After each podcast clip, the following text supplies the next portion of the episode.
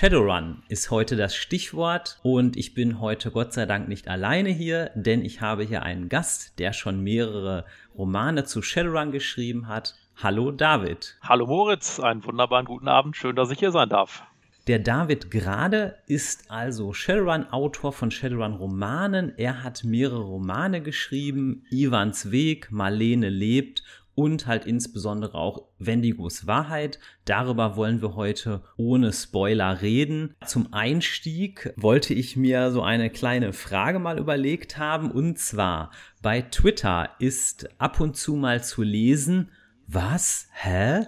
es gibt neue Shadowrun-Romane und dann antworte ich immer, ja, natürlich gibt es neue Shadowrun-Romane. Und da würde ich dich, David, einfach mal fragen, inwiefern gibt es denn neue Shadowrun-Romane? Also es gibt natürlich nach wie vor äh, Shadowrun-Romane aus dem Amerikanischen. Es gibt seit einigen Jahren aber auch wieder eine deutsche Shadowrun-Reihe. Das ist tatsächlich noch nicht zu allen Interessierten durchgedrungen.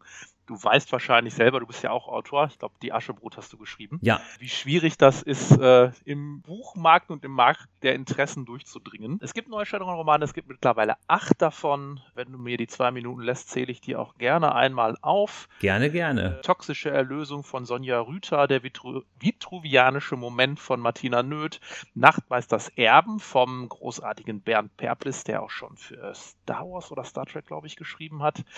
Dann natürlich die beiden Romane von Mike Chevik Groß mit dem Paul Dante. Ja. Das ist sein Charakter, das ist Alter Ego und Alter Ratio.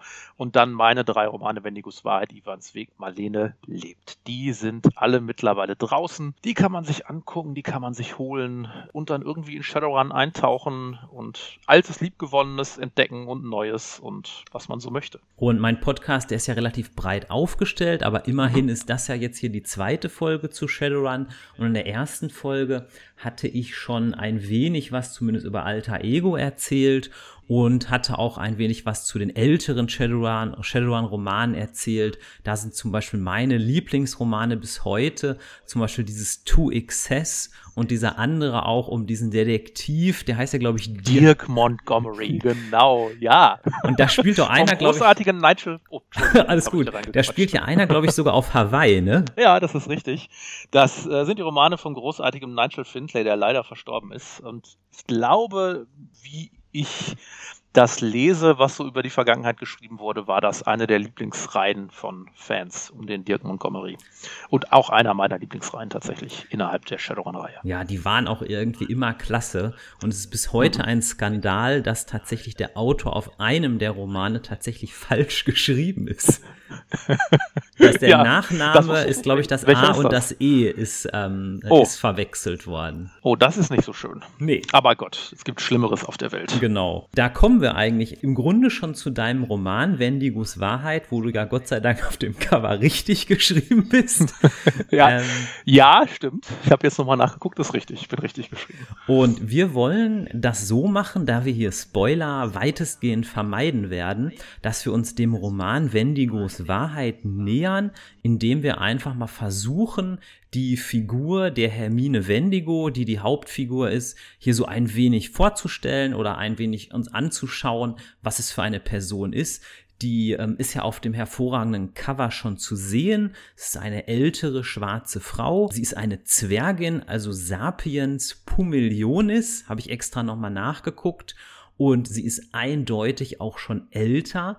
Ich habe mir sie so vorgestellt, dass sie so 70 ist. Habe ich mir das so ungefähr halbwegs richtig vorgestellt? Das hast du dir richtig vorgestellt. Wer den Roman genauer liest, kann das genaue Alter fast sagen, weil sie muss so 2010, 2011 geboren worden sein, gemeinsam mit ihren Geschwistern, weil das das erste Jahr war, wo tatsächlich Zwerge geboren wurden in Shadowrun Law.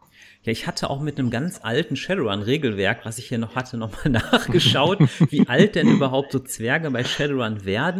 Und da stand so, ja, 110, 120 so in der Ecke, aber so ganz genau weiß man es auch nicht nicht. Das ist richtig. Äh, tatsächlich wird das im Shadowrun immer schwammiger, wie alt äh, die verschiedenen Spezies irgendwie werden. Wobei es ja eigentlich alles eine Spezies ist, die sind ja, äh, können sich ja untereinander fortpflanzen, vernünftig. Weil das relativ viele Schwierigkeiten aus, aufwirft. Also zum Beispiel, wie macht man denn die Rentenzahlung, wenn verschiedene Völkergruppen so krass unterschiedlich alt werden?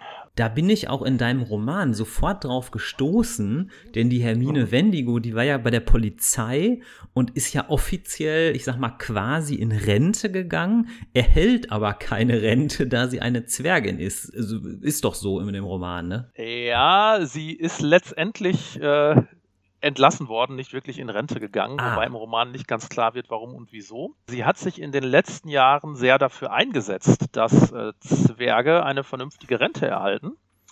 Äh, und das gab natürlich großen Streit äh, innerhalb der Polizei, weil man stelle sich vor, die Zwerge gehen mit 65, 67, 68 in Rente und dann leben die halt so im Schnitt vielleicht 20, 30 Jahre länger, vielleicht noch viel mehr, man weiß es ja nicht so ganz genau.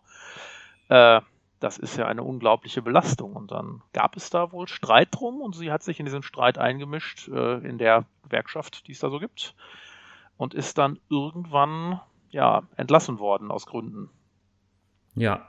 Und ähm, im Grunde hier kommt ja auch die Story fast in Gange, weil ähm, sie hat ja dann sozusagen einen neuen Job oder eine neue Tätigkeit. Sie wird ja dann Privatdetektivin und ähm, das fand ich ganz cool bei dem Roman. Auf der Seite 8 eigentlich direkt, da hattest du mich eigentlich als Leser schon geködert, weil ähm, da ist so eine Milchglastür, wo dann ihre, ja, ihr Name, Hermine Wendigo und Privatermittlungen so umgedreht ist, wie so durch die Milchglastür.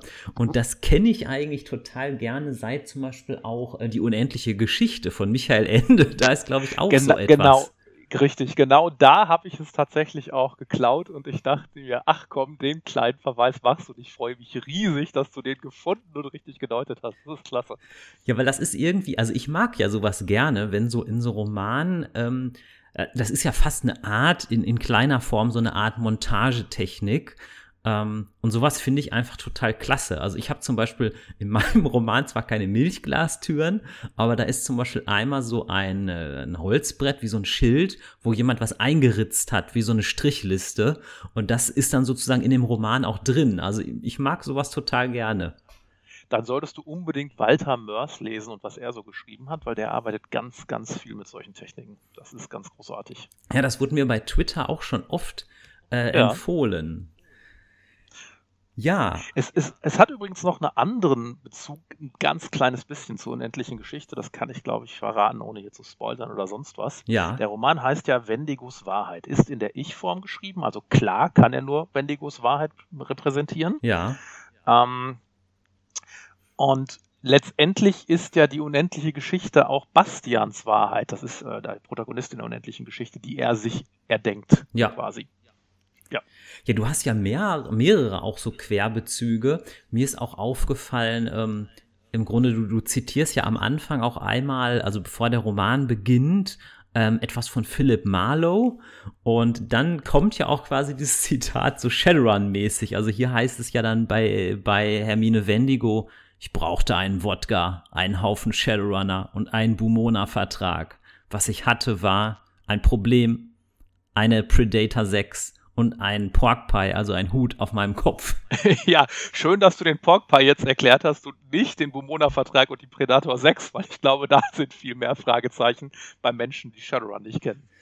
Ja, also ich, bei mir ist es ja auch so, sage ich ehrlicherweise, ich lese sehr gerne Shadowrun-Romane. Ich habe auch Shadowrun sehr, sehr lange gespielt, aber einfach aus Gründen der begrenzten Freizeit spiele ich jetzt momentan seit mehreren Jahren nicht mehr aktiv Shadowrun. Und da musste ich tatsächlich auch erstmal googeln, der Wumona-Vertrag.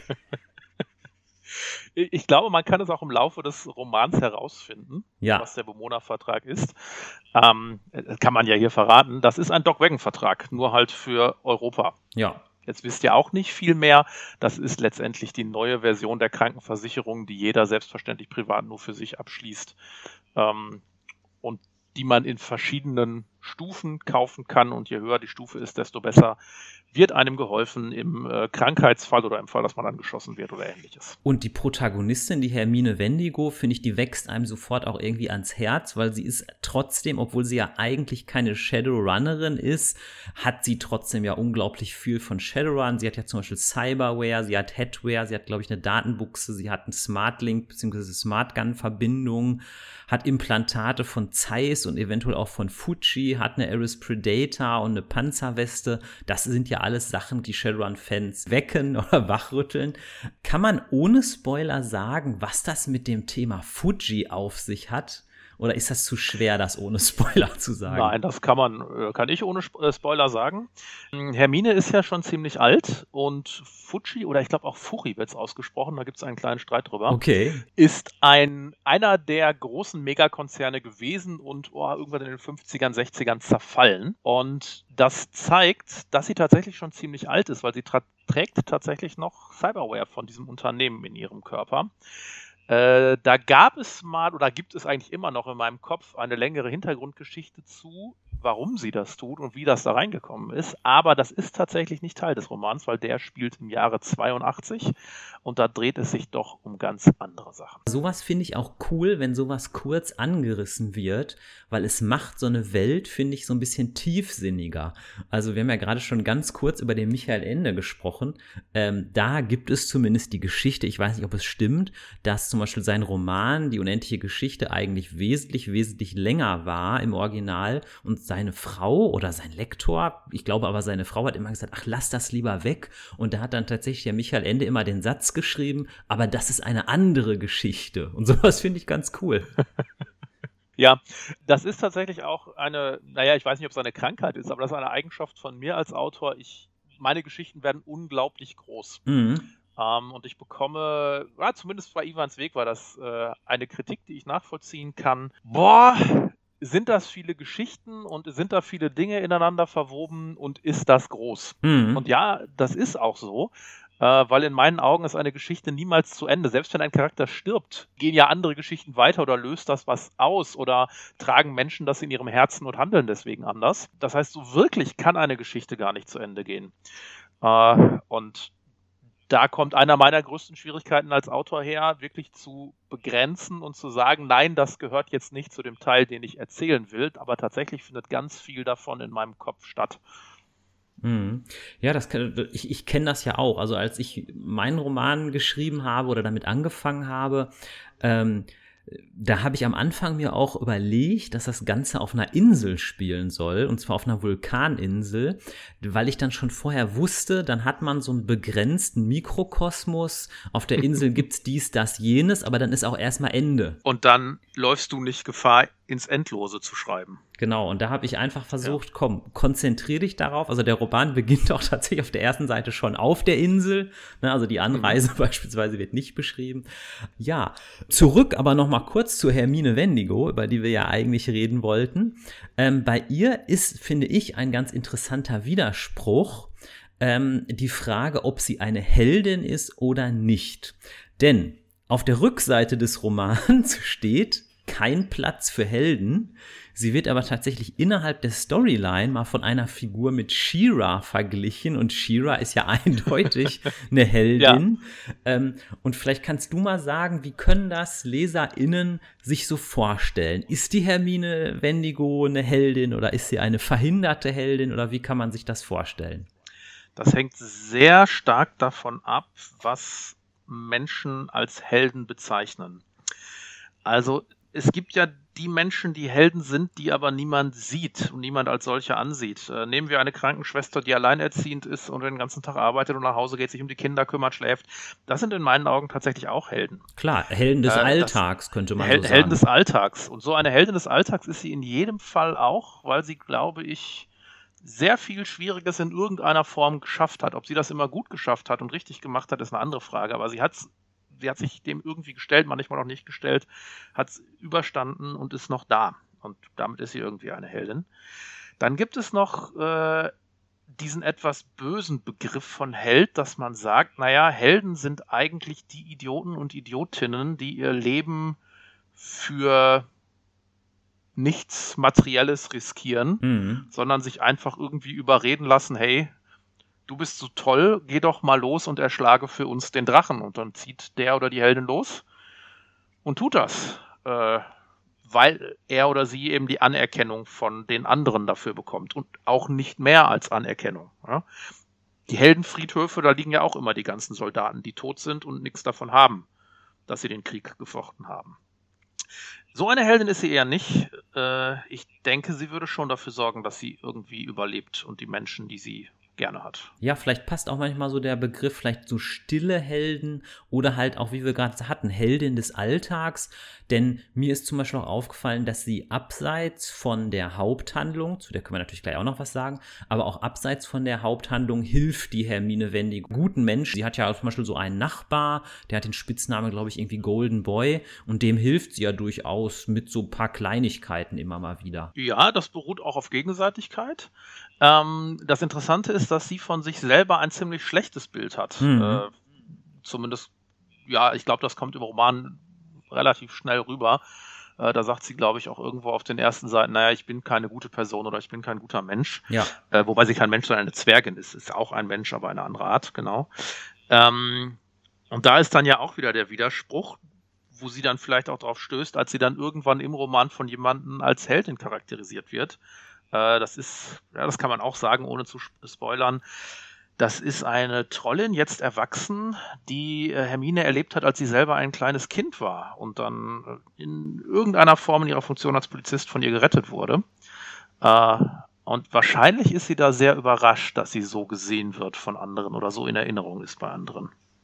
Aber das war eigentlich eine coole Szene, weil ich glaube, das, das macht ja auch eigentlich ähm, ja, sag ich mal, wahre Helden aus, dass die das nicht machen, dass sie bejubelt werden, ähm, sondern einfach, sag ich mal, wie jetzt in, dem Moment aus Gutherzigkeit ähm, das machen. Ähm, da wir das jetzt gerade schon so ein bisschen eingekreist haben, ähm, innerhalb der Haupthandlung ähm, kriegt ja dann die Hermine Wendigo, das ist ja schon direkt auf den ersten zehn Seiten oder ersten 20 Seiten, kriegt ja einen Auftrag, der ähm, ja eigentlich mit einer äh, ermordeten Person zu tun hat. Also ist eigentlich ein Klassiker, aber es hat ja auch ein Stück weit mit der Mafia zu tun. Wie kann man das denn vielleicht ohne Spoiler beschreiben? Was genau möchtest du beschrieben haben? also was denn jetzt ihr als Privatdetektivin ihr Auftrag ist? Naja, ihr Auftrag ist es herauszufinden, wer äh, eine bestimmte Frau getötet hat ähm, und die Frau, der gehört zusammen mit ihrem Mann eine Kette von Fitnessstudios letztendlich. Ja. Äh, und der Mann beauftragt Hermine herauszufinden, wer denn seine Frau getötet haben könnte. Weil der die Schwierigkeit hat, dass die Polizei aus noch unbekannten Gründen die Ermittlungen eingestellt hat. Ja. Ähm, und er auch festgestellt hat, weil er weiß schon so ein bisschen, ah, meine Frau hatte in ihrer Vergangenheit mal mit der Mafia zu tun, und er auch festgestellt hat, die Familie kümmert sich irgendwie auch nicht so richtig darum, wer sie jetzt getötet hat. Und das möchte er gerne wissen. Ähm, und zwar einmal, weil er es tatsächlich gerne wissen will und das andere, weil er sich und seine Kinder auch bedroht sieht durch diesen Tod. Aber da würde ich jetzt tatsächlich spoilern, wenn ich sagen ja. würde, warum er sich damit ja. sieht. Nee, aber ich glaube, so können sich ja Hörerinnen und Hörer hier von dem Podcast wahrscheinlich das ähm, ganz gut vorstellen. Was ich auch cool finde, ist, dass die Hermine irgendwie so abgewrackt ist. Sie ist ja auch schon etwas älter. Man nennt das ja, glaube ich, auch in der, ähm, ja, in der Kriminalliteratur Hardboiled Detective, also quasi eine hartgesottene Ermittlerin. Und da habe ich recht schnell auch eine Parallele gesehen. Ähm, der Mike Chivik Groß hat ja auch Alter Ego geschrieben. Ähm, und dieser Paul Dante, der ist ja eigentlich auch so ein Hardboiled Ermittler. Und ähm, ja. irgendwie ist das doch aber auch cool, dieses Trope, oder? Das Trope ist extrem cool. Es ist einer der Tropes, auf die Shadowrun aufgebaut ist, dieses Hardboiled-Genre. Also auch Dirk Montgomery ging ein bisschen in die Richtung. Ganz stark ist es auch bei Kincaid. Ähm, das ist einer der amerikanischen Romanserien von Shadowrun, die sich um Kincaid drehen, ja. der in Seattle ermittelt. Das heißt, dieses Trope ist Shadowrun typisch. Deswegen habe ich mir das auch genommen. Ähm, und ich wollte allerdings nicht den ganz typischen Hardboiled Detective machen. Deswegen habe ich mich da sehr schnell für eine Frau entschieden. Mhm. Wobei es da auch schon Vorbilder gibt. Ich habe tatsächlich zur Vorbereitung eine, äh, eine wissenschaftliche Arbeit gelesen, eine Bachelorarbeit. Shifting the Genre, Female Hardboiled Detectives von Katharina Gabrischowa. Ähm, die einmal so die typischen Tropes um männliche Hardboiled Detectives und dann die um weibliche Hardboiled Detectives äh, herausstellt und die dann vergleicht. Mhm. Und ich habe mir diese Tropes angeguckt und habe mir dann überlegt, okay, da gibt es ein paar Tropes, die würde ich ganz gerne erfüllen und es gibt ein paar Tropes, da würde ich gerne gegenarbeiten. Also sehr häufig ist es bei Hardboiled Detective so, dass erstaunlich wenig über deren Privatleben bekannt ist oder über ihre Art und Weise, wie sie so in der Freizeit umgehen, sondern die sind halt da und dann wird der Fall beschrieben, den sie in irgendeiner Form lösen oder bearbeiten, aber sie haben keinen, mh, hm, keinen emotionalen Background und keine, keine Menschen im Background irgendwie. Und das wollte ich tatsächlich gezielt anders machen und sagen, nee, ich möchte äh, da schon viel vom Background reinbringen, wenn auch vieles nur angeschnitten. Und tatsächlich ist ein Teil des Romans ähm, sind immer wieder Rückblenden, wo ein bisschen Hermine ihre Vergangenheit mit dem, was jetzt gerade passiert, verknüpft. Und man erfährt dann schon einiges von ihr ich habe im Vorfeld auch ein bisschen recherchiert zum Thema äh, Hardboiled Detective. Mir ist aber auch immer wieder aufgefallen, auch wenn da immer nur von Kriminalromanen eigentlich die Rede ist, dass es, glaube ich, diese, diesen Typus, diesen Trope auch in anderen Genres gibt. Ich glaube zum Beispiel auch im Western ist das relativ häufig. Zum Beispiel einer meiner Lieblingsfilme hier Erbarmungslos oder Unforgiven mit äh, Clint Eastwood, der ist ja im Grunde auch so ein Typ. Da ich auch mal über, darüber nachgedacht hat, wo gibt es denn auch weibliche Charaktere, die so sind. Es gibt Deadwood, das ist so eine relativ bekannte Western-Serie und da kommt tatsächlich die Calamity Jane vor und die ist auch ein Stück weit so. Und ich glaube, oft gehört auch dazu, dass die Person ein Alkoholproblem hat. Ähm, und ich glaube, ja. das ist bei der Hermine Wendigo auch ziemlich deutlich der Fall, oder? Äh, sie ist trockene Alkoholikerin, das ist richtig. Ja, da trägt sie auch eine, also sie denkt, sie trägt da eine große Schuld mit sich herum, weil ähm, einer ihrer beiden Kinder, mit denen sie wenig bis keinen Kontakt hat, hat das ähm, fötale Alkoholsyndrom. FAS. Ich weiß nicht, ob das als FAS auch im Roman drin steht, mhm. aber ich glaube, es wird schon deutlich, dass eines ihrer Kinder das hat. Und ihr ist schon ziemlich klar, jo, das ist meine Schuld, dass das so gelaufen ist. Äh, vielleicht auch einer der Gründe, warum sie sich nicht wirklich als Heldin sieht. Ähm, äh, das hatte ich von Anfang, das hatte ich gar nicht geplant am Anfang, dass es einfach so passiert. Das hat dann wahrscheinlich eher was mit meiner Arbeit zu tun. Ich bin Kinder- und Jugendlichen-Psychotherapeut mhm. und habe es dann halt oft damit Familien zu tun, ähm, wo es Menschen gibt, äh, denen so etwas passiert ist. Also wo es auch Mütter gibt, die Kinder haben, die, weil sie Alkohol konsumiert haben in der Schwangerschaft, äh, sind die Kinder jetzt eben leiden an diesem fetalen Alkoholsyndrom, das durchaus schwere Folgen haben kann. Und ich dachte mir, hey, ähm, das sind auch Menschen. Ja. Also natürlich sind das Menschen, aber das sind auch Menschen, die Respekt verdient haben, auch wenn da einmal was Schlimmes passiert ist. Und das sind Menschen, die auch ein gutes Leben verdient haben und die eigentlich auch irgendwann verdient haben, dass man ihnen verzeiht. So schwer das auch ist. Ähm, und die auch verdient haben, dass sie sich selber als gut ansehen und als jemand, der es irgendwie im Leben geschafft und auch gute Dinge tut. Ähm, und das ist eher zufällig zu Hermine gekommen, ehrlich gesagt passt aber sehr gut. Und es passt ja auch dazu, das habe ich öfter durchaus in meinem Podcast auch schon mal erwähnt, dass ich sag mal Fantasy und Science Fiction Literatur äh, niemals nur Eskapismus ist. Denn äh, ich denke, so Fantasy und Science Fiction kann uns gut vom Alltag ablenken. Aber es kommen ja auch immer wieder Dinge vor, die, die, die auch mit der Realität stark verwurzelt sind und mit dem man sich halt eben auseinandersetzen muss. Und sowas ist ja jetzt zum Beispiel jetzt so etwas, ich habe ich hab einen sehr großen Fehler gemacht, aber man, man lebt ja weiter, man existiert ja weiter und man muss natürlich jetzt dann schauen, wie man damit umgeht. Ne? Äh, ich glaube, jeder kann Wendigos Wahrheit und jeden anderen Shadowrun-Roman auch als Eskapismus lesen. Niemand ist gezwungen, sich da irgendwie mit auseinanderzusetzen. Das kann jeder handeln, wie er will. Aber letztendlich ist jede Fantasy und auch vor allen Dingen Cyberpunk ähm, eine Art Spiegel für unsere Gesellschaft, in der sich manchmal Dinge sehen und bearbeiten lassen, die ansonsten nicht so leicht zu sehen sind oder die man vielleicht auch ansonsten nicht sehen will, weil sie sonst zu wehtun würden. Ich denke mal, solche Themen schwingen ja immer mit, auch zum Beispiel bei The Walking Dead.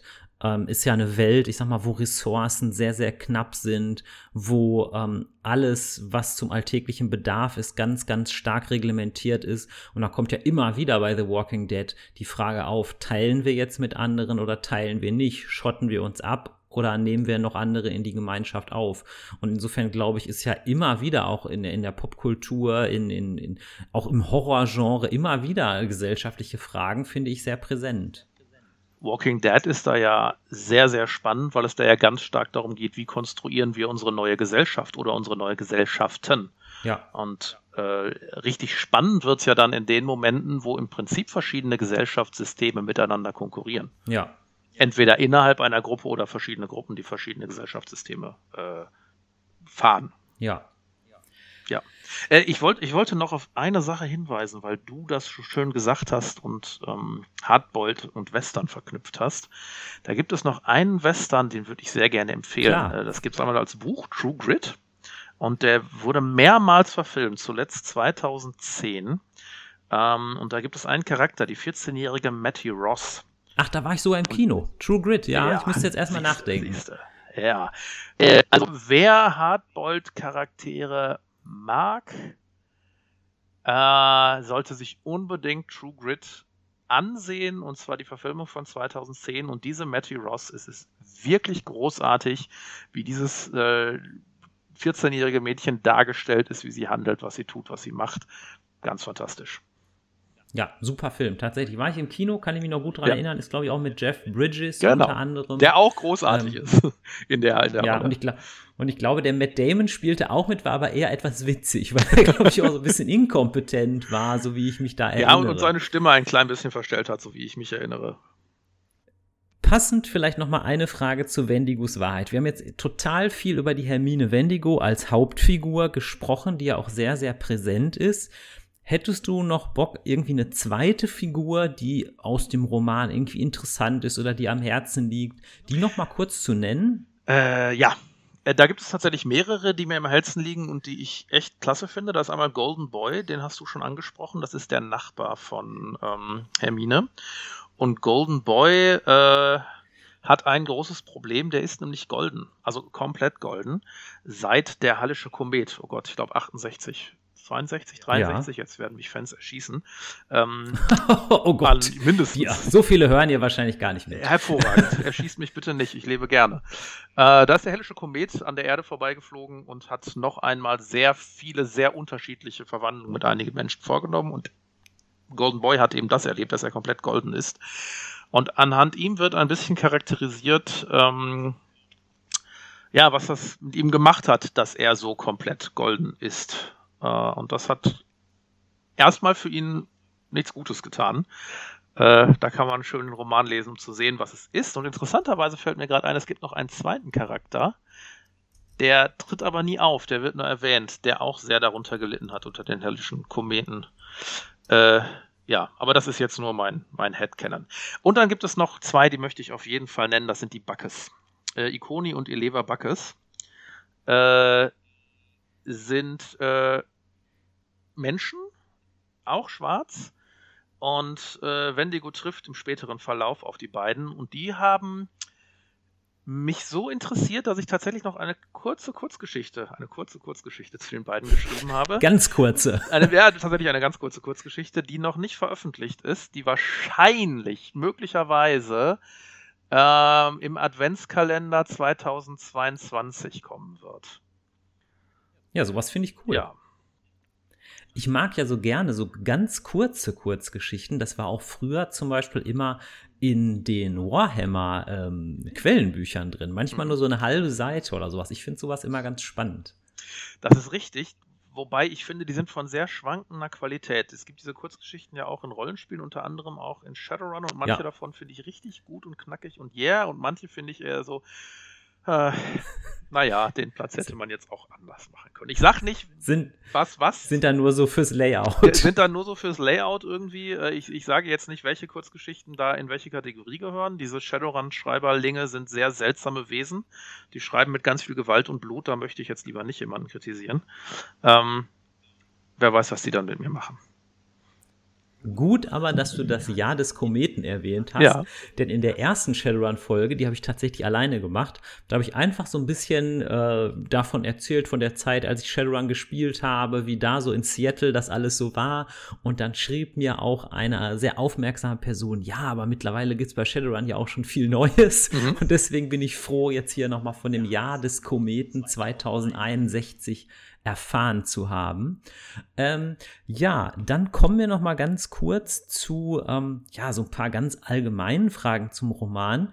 Ähm, ich finde, da hinten drin, ähm, in, in dem Buch Wendigos Wahrheit, sind drei sehr schöne Illustrationen. Da ist einmal so ein Mafiosi gezeigt, mhm. Lupo Gasperi, dann ähm, auch eine Mafiosa, wenn man das so nennen darf, äh, Michaela Semanzato. Michaela Semanzato, ja.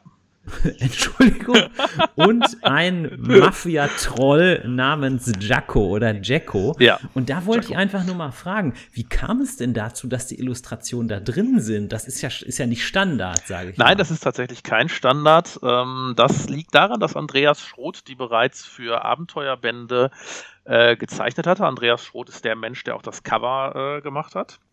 Von Bendigos Wahrheit und von allen anderen deutschen Shadowrun-Romanen. Äh, ja, wirklich, wirklich tolles Cover. Der hat, äh, da kann man auf YouTube mal gucken, äh, Andreas Aas Schroth. Da gibt es mhm. auf YouTube auch äh, Folgen, wie er dieses ähm, Cover gemacht hat von Wendigos Wahrheit. Vielleicht kannst ah. du da irgendwo den Link drunter basteln, wenn du irgendwo den Podcast einstellst. Dann können sich ja. Interessierte das auch angucken. Der ist wirklich, wirklich super, der Andreas.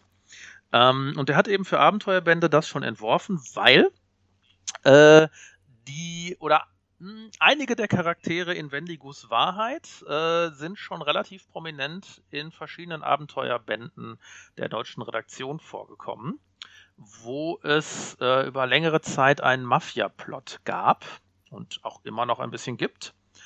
Hm, und deswegen gab es diese Zeichnung bereits. Und weil ich die so derart großartig fand, äh, habe ich sowohl den Andreas äh, als auch die Shadowrun-Redaktion bekniet, bitte, bitte, bitte, lasst diese Bilder hinten reinmachen, weil ich wirklich, die wirklich toll sind. Und äh, ja, glücklicherweise hat dann äh, Tigger am Ende Ja gesagt, was auch damit zu tun haben könnte, dass Jacko, der Troll, ein ganz, ganz alter Charakter von Tigger ist, also Tobias Hamelmann, so. den er mir freundlicherweise für den Roman zur Verfügung gestellt hat und Tobias, es tut mir sehr leid, was ich mit ihm gemacht habe. Ich hoffe, äh, du bist mir nicht böse, so wie ich ihn dargestellt habe.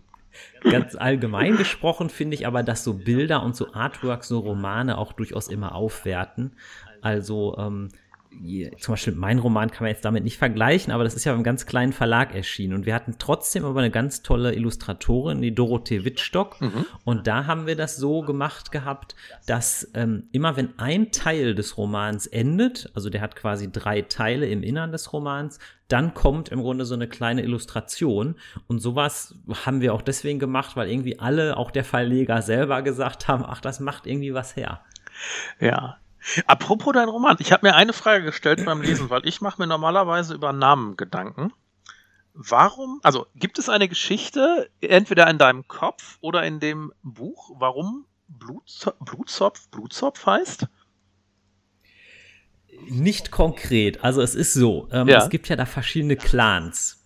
Und ähm, die haben sozusagen alle relativ martialische Namen. Die kommen natürlich nicht jetzt nicht alle vor, alle Clans in dem Roman, aber zum Beispiel gibt es auch noch den Kaltstein-Clan. Und ähm, da ähm, habe ich halt immer versucht, kurze Namen zu finden. Und ähm, bei denen ist es halt so, dass zum Beispiel in der Familie das liegt, dass die alle blutrote Haare haben oder zumindest relativ ah, häufig. Okay. Und der Anführer dieser Truppe, der Kiel Blutzopf, der hat halt auch eben so feuerrote Haare und das ist so ein bisschen deren Markenzeichen. Ne? Ah, okay, also es ist quasi ein sprechender Name, habe ich verstanden. Ja, gut. Genau, also ich habe immer Schwierigkeiten in Romanen, wenn so ähm, ganz komplizierte Namen sind, wo man sich selber dann immer wieder fragt, ah, wie heißen die eigentlich wirklich?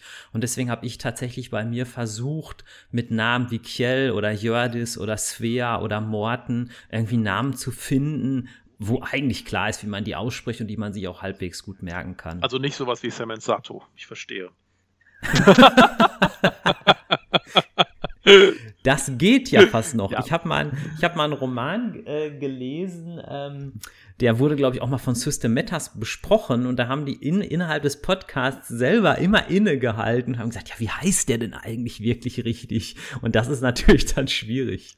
Ja, das stimmt. Äh, ich habe als äh, Klolektüre immer irgendwelche Fantasy-Romane oder sowas da liegen und einmal kam ein Freund von mir von Toilette mit einem dieser Romane in der Hand und sagte, sag mal, David, ist das eine Satire? Und ich so, hä, nein, warum?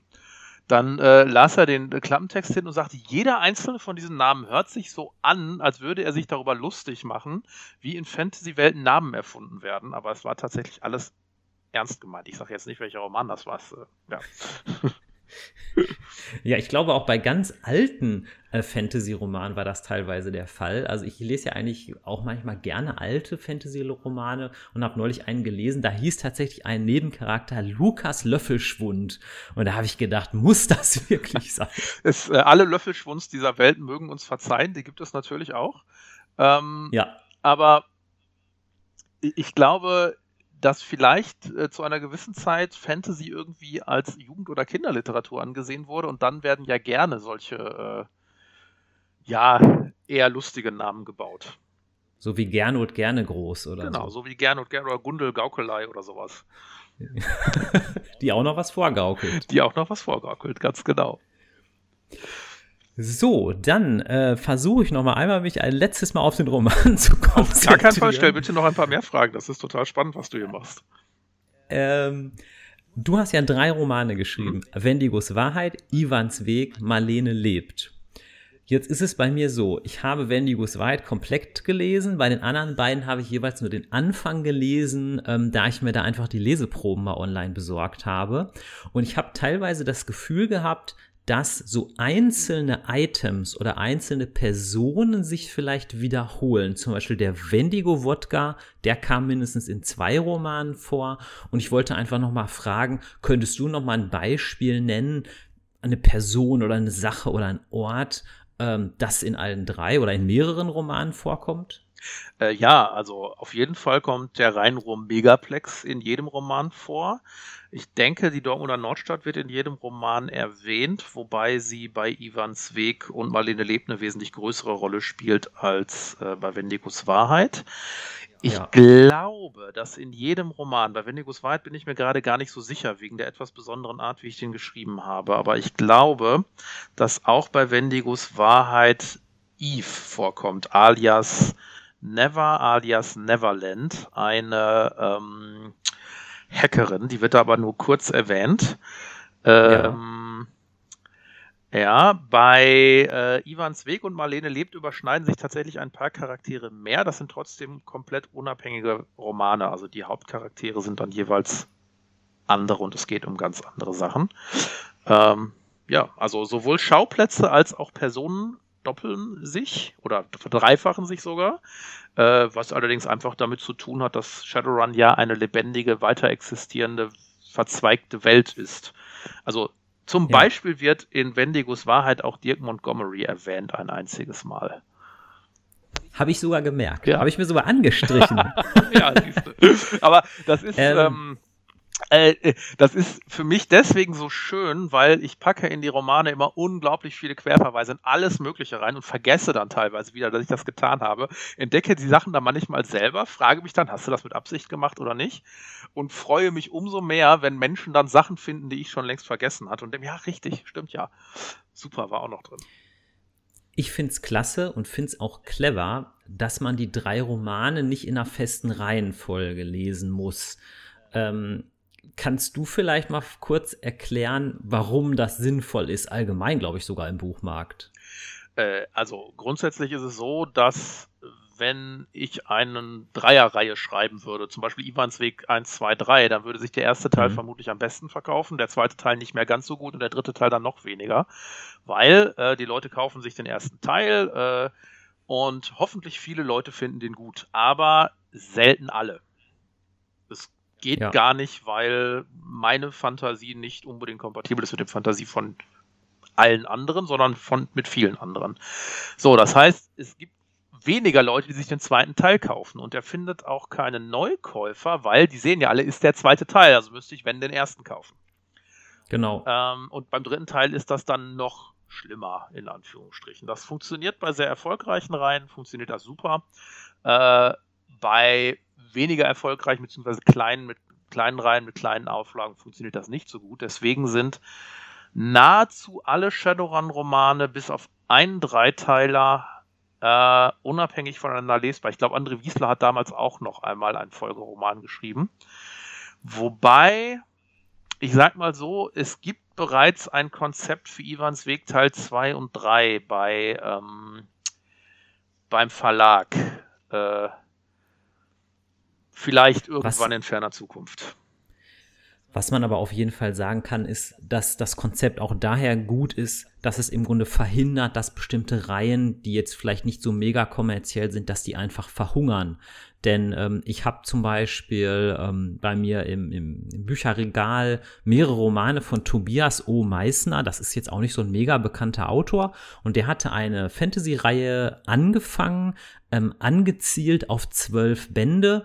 Und da ist es tatsächlich so gewesen, dass nach sechs Bänden einfach Schluss war, weil natürlich die, die Verkaufszahlen wahrscheinlich, also ich habe natürlich keine Statistik dazu hier, ähm, immer weniger und weniger wurden. Ja, und dann war einfach nach dem sechsten Band dann Schluss. Und das ist dann irgendwie schade, denke ich mal. Wenn man dann selber natürlich das gut findet, würde es gern weiterlesen. Das enttäuscht einfach sehr viele Leser, was ich unglaublich nachvollziehbar finde, weil ich bin ja auch selber Leser ja, George R. Martin, ich gucke auch dich an, aber schreib, Hauptsache du machst es gut, auch wenn es in zehn Jahren kommt. Ähm, deswegen sind tatsächlich die neuen Shadowrun-Romane alle einzeln lesbar. Alle. Ja. Und zwar auch Standalones, genau, Standalones aber ja auch sagen. gut, äh, gut einzeln lesbar, also ohne dass jetzt äh, Infos fehlen oder äh, man da irgendwie nicht reinkommt aufgrund dessen, weil es da irgendwie einen Vorteil gab oder weiß der Geier was. Aber die sind tatsächlich alle einzeln lesbar. Ja. Ich habe bei deinen Romanen mhm. manchmal das Gefühl, dass die mit Musik zu tun haben. Ja. Äh, mir fiel das zum Beispiel auf, da ist einmal auch ein Text, ich glaube, der ist von Cat Stevens, bin mir aber nicht hundertprozentig ja, sicher. Ja, jetzt mittlerweile Yusuf Islam seit, weiß ich nicht, 20, 30 Jahren. Also Cat Stimmt. Stevens ist Yusuf Islam. Ja. Und ähm, but if you wanna leave, take good care. I hope you make a lot of nice friends out ja. there. But just remember, there's a lot bad Everywhere heißt es hier, ganz bekannter Song. Ja. Und da wollte ich einfach mal fragen, wie ist es denn bei dir mit dem Schreiben und der Musik? Hörst du auch während des Schreibens Musik oder eher nicht? Auch. Wobei, also, da ich ja auch einen Brotjob habe, weil das äh, Schreiben nicht so erfolgreich ist, dass ich davon leben kann, schreibe ich ganz viel oder doch, also Ivans Weg habe ich fast komplett geschrieben in Bus und Bahn, also auf dem Weg zur Arbeit und zurück oder Zügen Krass. halt. Und da höre ich eher keine Musik weil ich da einfach keine Kopfhörer aufhaben will und zusätzlich noch was laufen haben will, sondern will ich auch noch ein bisschen mitkriegen, an welcher Haltestelle bin ich gerade, muss ich irgendwie aussteigen, äh, kommt da gerade eine riesige Trollin auf mich zu und will mich verprügeln, solche Sachen würde ich halt ganz gerne mitbekommen. Ähm, wenn ich hier zu Hause oder woanders schreibe, höre ich sehr gerne Musik. Ähm, manchmal einen einzigen Song auf Dauerschleife das ja. tue ich deswegen, damit ich mich an den Song gewöhne und mein Interesse nicht auf den Song richte. Das funktioniert ja. auch bei klassischer Musik ganz gut, weil die eben ohne, ähm, weil die eben ohne, ohne Gesang auskommt. Das heißt, ich habe dann keine Worte im Englischen oder Deutschen, die mich da äh, ablenken könnten. Ähm, Wobei auch da lieber klassische Musik, die ich bereits kenne, damit ich nicht denke, oh, wie schön ist denn jetzt gerade dieser Part oder ach, überraschend, sondern damit ich dann wirklich schreiben kann. Und da hilft mir Musik dann tatsächlich auch, dann, wenn ich dann diese Songs höre, komme ich quasi in die Schreibstimmung rein und auch eher in einen Flow, wo ich dann wegschreibe und um mich herum Raum und Zeit vergesse. Das ist das eine. Das andere ist, dass ich Songs und Lieder sehr eng verwandt mit Romanen ansehe und eigentlich auch mh, hm, der Bereich, wo heutzutage am schönsten mit Sprache umgegangen wird. Also nicht in allen Songs, aber in, in einigen. Mh, hm. und dass Songs auch immer eng mit meinem Leben verknüpft sind, so wie mit dem Leben von ganz, ganz vielen anderen. Äh, was auch der Grund ist, warum ich in diese Shadowrun-Romane Songs reinbringe, die wir alle kennen, weil ich denke, die werden auch 2082 teilweise noch leben. Ähm, hm. Wobei ich das dann durchaus schon so sparsam mache, dass man nicht denkt, hey, die sind jetzt irgendwie alle, warum sind die alle Fans von Musik von vor 80 Jahren? äh, dem ist dann nicht so. Also wenn ist das dann auch irgendwie erklärt, warum das so ist. Also im Fall von Wendigo ist sie halt entsprechend alt. Im Fall von Marlene ähm, äh, ist sie ja aus ihrer Sicht äh, im Jahr 1992 gestorben. Dann konnte ich mir wunderbar raussuchen, hey, was gab es denn für Songs 92, was hätte sie alles noch kennen können. Im Fall von Ivans Weg sind äh, weniger Songs drin und dann halt äh, Songs, die gecovert sind. Ja. So. Ähm, aber tatsächlich ist es so, dass ich für bestimmte Stimmungen, für bestimmte Charaktere Songs habe. Bei Marlene lebt habe ich mir zum Beispiel ganz viele Songs von Marlene Dietrich angehört, die ja unglaublich viel gemacht hat. Mm, und mein großes Problem war, dass ich auf diese Art von Musik überhaupt nicht stand. Aber ich habe mich da wirklich oh. reingehört und habe dann Dinge gefunden, die ich gut fand und habe dann diesen interessanten Effekt gehabt, dass je mehr ich darüber wusste und je mehr ich gehört habe, desto besser haben mir einzelne Sachen gefallen, weil Menschen trainieren ja auch ein Gehör, so wie sie einen Geschmack trainieren oder äh, wie sie, ne? also wie, wie man eben äh, die Art, wie man Welt wahrnimmt, verfeinert, indem man das ähm, bewusster tut, so kann man sich tatsächlich auch Geschmack antrainieren oder Geschmack verfeinern. Und das hat, ist im Fall von Marlene Dietrich hat das, äh, Marlene Dietrich hat das wunderbar geklappt. Und ja, ich glaube, ja. ich glaube, das ist sicherlich auch was Besonderes, wenn man dann im Grunde so ein bisschen die passende Musik hat und sich so ein bisschen versucht, darauf einzustellen. Also bei mir war das tatsächlich beim Schreiben so, dass während ich selber schreibe, habe ich eigentlich nie Musik gehört. Ich habe es eher wahrscheinlich so gehört, wie du gerade so andeutest, zur Inspiration. Ja. Ähm, und auch zu gucken, wie ist die Stimmung einer Szene zum Beispiel. Mhm. Ähm, und dann höre ich manchmal gezielt Musik, um die Stimmung wiederzufinden. Ich habe zum Beispiel ähm, ein, zwei Musikstücke, das ist jetzt doof, dass ich das sage, weil ich habe sie gerade nicht im Kopf, wie sie heißen. Die höre ich oder habe ich bei jedem der drei Romane gehört. Ähm, aus der Idee heraus, dass dann eine ähnliche Stimmung in den Romanen erzeugt wird. Weil ich glaube tatsächlich, wenn ein Musikstück bei mir eine bestimmte Stimmung erzeugt, dann ändert sich meine Schreibweise auf sehr subtile Art und Weise ohne dass ich vielleicht sogar zeigen könnte, woran das jetzt so ist, aber ich glaube, das ist spürbar. Bei mir war es, also der Roman heißt ja Die Aschebrut und das spielt ja auf einer Vulkaninsel und zum Beispiel ich habe zu der Zeit ganz oft gehört im Ascheregen von Caspar, ähm, Einerseits natürlich, weil auf dieser Vulkaninsel es tatsächlich auch physisch Ascheregen gibt und zweitens aber auch, weil der Song hat ja auch so eine Message irgendwie so alles abfackeln, vielleicht ein bisschen Verbitterung und zum Beispiel bei mir gibt es auch so einen Hauptcharakter, auf den das auch sehr, sehr viel zutrifft und ähm, das war da so ein Song, der hat mich zum Beispiel immer sehr bewegt. Ja, und der hat vermutlich auch sehr viel Stimmung für den Roman gesetzt. Das heißt, ihr da draußen, ihr wisst jetzt ungefähr, in welche Stimmung euch der Roman von Mo versetzen könnte. Vielleicht. Vielleicht. Und ich bin ja in manchen, in manchen Sachen, glaube ich, bin ich ein ziemlicher Normalo. In manchen Sachen bin ich, glaube ich, auch ein bisschen skurril. Ähm, ich höre immer noch total gerne so eine ganz alte Hip-Hop-Band, die hieß Doppelkopf. Das war so ungefähr um das Jahr, weiß ich nicht, 2000 oder ein bisschen früher. Und die haben ein Album gemacht, da haben die immer wieder so Bezüge genommen, ähm, teilweise zu Science Fiction, teilweise auch zu Fantasy. Und die hatten unglaublich gute Texte. Und ähm, zum Beispiel da war auch ein so eine Zeile, die ich dann bis heute auch fast immer noch im Kopf habe. Ähm, es geht um Schatten und Licht und um das Gleichgewicht und darum, dass es das eine niemals ohne das andere gibt. Und ich glaube, das, das trifft ja auch viele Romane zu. Das könnte man sicherlich ja auch auf Wendigos Wahrheit übertragen, ähm, dass es Schatten und Licht gibt, aber auch, ähm, ja, dass das eine niemals ohne das andere vorhanden sein kann. Das ist ja tatsächlich einer der, einer der Tropes von Shadowrun. Ne? Da, wo es Schatten gibt, gibt es auch die großen Lichtgestalten. Ähm, ja, ich, ich glaube auch Musik bereichert einfach unglaublich Romanwelten und auch andersrum. Es gibt ja auch unglaublich viele Musikstücke, die nach Romanen irgendwie verfasst wurden oder nach Charakteren. Ich habe gerade gegoogelt. Das Lied, was ich am meisten gehört habe bei den drei Romanen, um quasi die Stimmung, die Grundstimmung zu haben, ist Only for You von den Heartless Bastards. sagt mir jetzt in der ersten Sekunde gar nicht. Äh, das hat mir auch gar nichts gesagt. Das habe ich irgendwann mal zufällig gefunden und habe mir gedacht, jo, das ist die Stimmung für den ersten Roman. Ähm, ja. Ja, und dann habe ich das bei, bei Ivans Weg, wenn ich dann mal zu Hause geschrieben habe, tatsächlich ziemlich auf Dauerschleife gehört. Also das, das ist quasi für den ersten Roman das Lied. Ich habe sogar für den ersten Roman irgendwo mal äh, im Internet müsste das irgendwo sein bei irgendeinem Interview. Ähm, dann allerdings nicht äh, per Podcast, sondern per so ein Mail-Interview, wo ich ein bisschen Zeit hatte, habe ich eine Playlist zusammengestellt der verschiedenen Lieder, die ich gehört habe. Das ist Krass. auch sehr spannend, ja. Ja, aber ich glaube, manchmal auch an so Songs kriegt man manchmal aber auch zündende Ideen. Also ich persönlich finde auch beim, beim Schreiben ist es oft schwierig, daran zu kommen, was haben, ich sag mal in Anführungsstrichen, die Bösen, was haben die eigentlich für eine Agenda? Weil die, die ich sag mal so, die Bösen sind ja niemals einfach böse, äh, weil sie böse sind.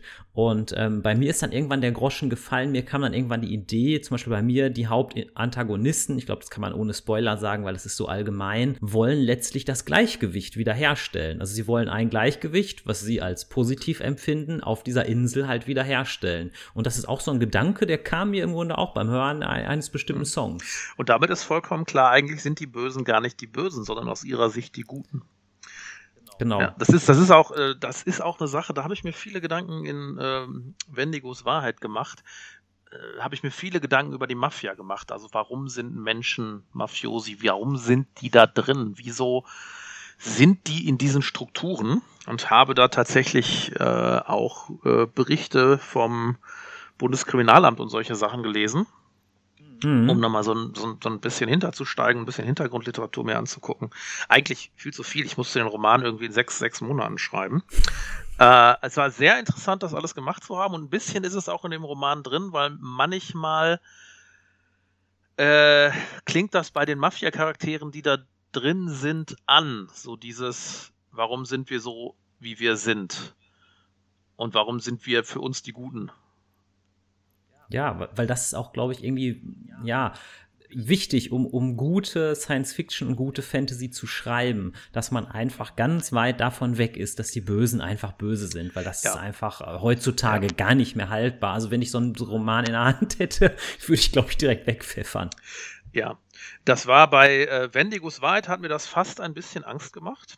Äh, nicht bei Wendigos Wahrheit, ja. bei Marlene lebt hat mir das fast ein bisschen Angst gemacht, weil bei Marlene lebt habe ich im Prinzip äh, Antagonisten, die rassistisch und nationalistisch sind, also Nazis im Prinzip. Mm, und die habe ich so, also aus meiner Sicht so überzeugend geschrieben, dass ich Schiss hatte, dass die falschen Leute den Roman gut finden könnten. Ah, dass die das ja, okay, ja. Ja, und dann kam die aller, allererste Rezension auf Amazon von dem Roman äh, und die war so in dem Tenor, was ist das denn für eine antifaschistische Scheiße? Das geht ja gar nicht. Äh, oder äh, hier habe ich eine schöne, wie linksradikal die Idiotenideologie eine Romanserie beerdigt, ist eine äh, Rezension. Und ich dachte mir, super. Sehr, sehr, sehr, sehr gut. Die falschen Leute mögen den nicht. Ja, weil ich glaube, das ist für AutorInnen ein Riesenproblem, wenn bestimmte Leute, sage ich mal, Romane für sich vereinnahmen. Also wem das ja tatsächlich mal passiert ist, es gibt einen britischen Autor, David Gemmell, also das ist aber auch schon lange her, das ist jetzt bestimmt schon 20 oder 30 Jahre her, der hat eigentlich gute Fantasy geschrieben, aber dann haben quasi britische Rechte, also britische Rechtsradikale, ähm, quasi seine Romane voll so aufgesogen und voll so promoted und der Autor fand das total furchtbar und hat dann sogar angefangen, bewusst anders zu schreiben, damit im Grunde diese Community seine Romane nicht mehr feiert. Das ist, muss ja eine schreckliche Situation sein. Die Situation trifft Kunstschaffende ja tatsächlich öfter. Ähm, also einmal habe ich ein Beispiel die Toten Hosen, die haben damals das Lied Sascha rausgebracht. Ja, der Sascha, der ist arbeitslos. Was macht er ohne Arbeit bloß? Er schneidet sich die Haare ab und pinkelt auf ein Judengrab. Plötzlich hatten die Menschen mit äh, sehr wenig Haaren auf ihren Konzerten. Das war noch 90er, da hatten äh, Nazis noch oft Glatze und stellten fest, ach du Scheiße, die feiern das ja ab und zwar nicht auf die Art und Weise, wie wir das gedacht haben, als, als mhm. Kritik, sondern als, hey, Sascha ist ja total cool. Und äh, die mussten sich dann tatsächlich sehr klar positionieren, was sie eigentlich eh schon hatten und sehr klar sagen, hey, nein, das wollen wir nicht. Und dann haben die dieses Lied lange Zeit, ich weiß nicht, ob sie es immer noch nicht spielen, nicht mehr auf Konzerten gespielt, um da nicht die falschen Fans zu haben. Ein anderes Beispiel ist ähm, Warhammer 40k, die sich vor kurzem genötigt sahen, eine Presseerklärung rauszubringen, um zu sagen, hey Leute, das faschistoide Reich der Menschen, also des äh, Gottkaisers, äh, der da über die Space Marines herrscht und über die Menschen sowieso, das ist nichts Gutes. Das ist eine ganz schlimme faschistoide Welt und durch diese Übertreibung soll das äh, dargestellt werden. Aber das ist nichts, was man abfeiern sollte, weil es tatsächlich auf Conventions vermehrt Leute gab, äh, die das mit realweltlichen Dingen verbanden, propagierten und Faschisten dann geil fanden. Das ist bei Warhammer 40.000 allgemein so ein Problem. Das ist ja ein britisches Spiel, eine britische Spielwelt. Ich glaube, wenn es ein deutsches Spiel wäre oder eine deutsche Spielwelt, hätten die, glaube ich, noch viel größere Probleme. Wichtig ist ja im Grunde die Art und Weise der Perspektive. Sei es jetzt bei Warhammer 40.000 oder auch bei Shadowrun. Und vielleicht können wir als letztes Thema noch mal einmal zusammen schauen bei Wendigos Wahrheit. Ähm, es ist ja in der Ich-Perspektive geschrieben und da wäre im Grunde nochmal meine Frage, war das jetzt eine bewusste Entscheidung oder war das eher eine Bauchentscheidung? Das war tatsächlich eine bewusste Entscheidung. Ivans Weg und Marlene lebt sind nicht aus der Ich-Perspektive erzählt. Äh, zwar schon durch die Augen der Charaktere, da wechseln die Charaktere aber und das ist halt, ne, er ging da und dahin. Bei Wendigus White ist es ich. Warum? Äh, ich hatte aus verschiedenen Gründen nur sehr kurze Zeit, diesen Roman zu schreiben. Das kam daher, dass mich Tigger gefragt hat, könntest du bis zum nächsten Spiel einen Roman fertig schreiben? Und ich sagte, uff, die Zeit ist kurz, ich muss auch noch was anderes fertig schreiben. Aber ich mache das. Und dann haben wir Wendigos Wahrheit ein bisschen zusammengeplant. Mm, und ich habe tatsächlich ein bisschen auf den Hinblick darauf geplant, schnell schreiben zu können. Das heißt, mir war klar, ich nehme ähm, ich nehme Tropes, die da sind und mit denen ich ein bisschen spielen kann, wo ich nicht zu viel neu erfinden muss. Und ich schreibe in der Ich-Perspektive, um eines meiner größten Probleme auszuschalten, dachte ich, dass ich mich nämlich zu sehr zerfasere und gerne in Nebencharaktere reingehe, auch noch deren Geschichten erzähle und so weiter und so fort. Deswegen habe ich aus der Ich-Perspektive geschrieben, weil ich dachte, so kann ich schneller schreiben. Letztendlich habe ich im Gesamten noch schneller geschrieben, aber eher, weil ich weniger nachgedacht habe, wo mir hinterher gesagt wurde von meinem Lektor, das sollte ich öfter tun, weniger nachdenken, da kommen bessere Bücher bei raus. Ähm, danke Lars. Lars Schiele war das, der ist großartig übrigens. Ähm, und dann habe ich in der Ich-Perspektive geschrieben. Mein erster Roman aus der Ich-Perspektive. Und das ist einerseits toll, weil ich mich viel mehr in diesen Charakter reinsinken habe lassen. Und auf der anderen Seite unfassbar schwierig, weil ich weiß, ich muss manche Infos an den Leser bringen oder an die Lesenden. Und wie mache ich das jetzt, ohne diese Ich-Perspektive zu verlassen? Und dann wurde es auch wieder sehr interessant, weil genau um dieses Problem zu lösen, äh, habe ich angefangen mit der Ich-Perspektive zu spielen und zu gucken, wie kann ich die denn möglichst weit auslegen. Äh, die Szene, wo Wendigo den Tatort in ihrer AR nachbaut oder in ihrer Matrix nachbaut, ist so ja. eine, äh, wo ich die Ich-Perspektive sehr weit auslege. Und ich behaupte, das ist mir ganz gut gelungen. Das ist spannend zu lesen, wenn man das mit der Idee liest, hey, da schreibt eigentlich einer aus der Ich-Perspektive. Das ist ja auch in so modernen Welten auch machbar. Man könnte ja auch sagen, ne, sie guckt sich vielleicht ein Video an, sie hört sich irgendwie Tonbandaufnahmen mhm, an. Genau. Dann bist du ja quasi auch immer noch in der Ich-Erzählung. Genau, dann ist man die ganze Zeit in der Ich-Erzählung, aber eben dann schon in der Meta-Erzählung irgendwie drin. Wie hast du das bei Aschebrot gemacht? Aus welcher Erzählperspektive schreibst du da? Also ich habe mich tatsächlich für das personale Erzählen mhm. entschieden und zwar aus drei Hauptfiguren. Und zwar ist es einmal der alte Morten, ein alter, abgewrackter Söldner. Dann ist ein großer Teil geschrieben aus Sicht der Söldnerin Jördis. Das ist auch eine Hauptfigur, die teilweise die Sachen aber halt auch ganz anders sieht als der alte Morten beispielsweise, ähm, so dass man da mit diesen beiden Perspektiven so ein Stück weit auch spielen konnte, dass die quasi auch dieselben Ereignisse, sage ich mal, unterschiedlich reflektieren. Und ich hatte es bei mir so gemacht, dass ähm, abseits dieser Gruppe von Söldnern spielt ein großer Teil äh, des Romans in einem Kloster.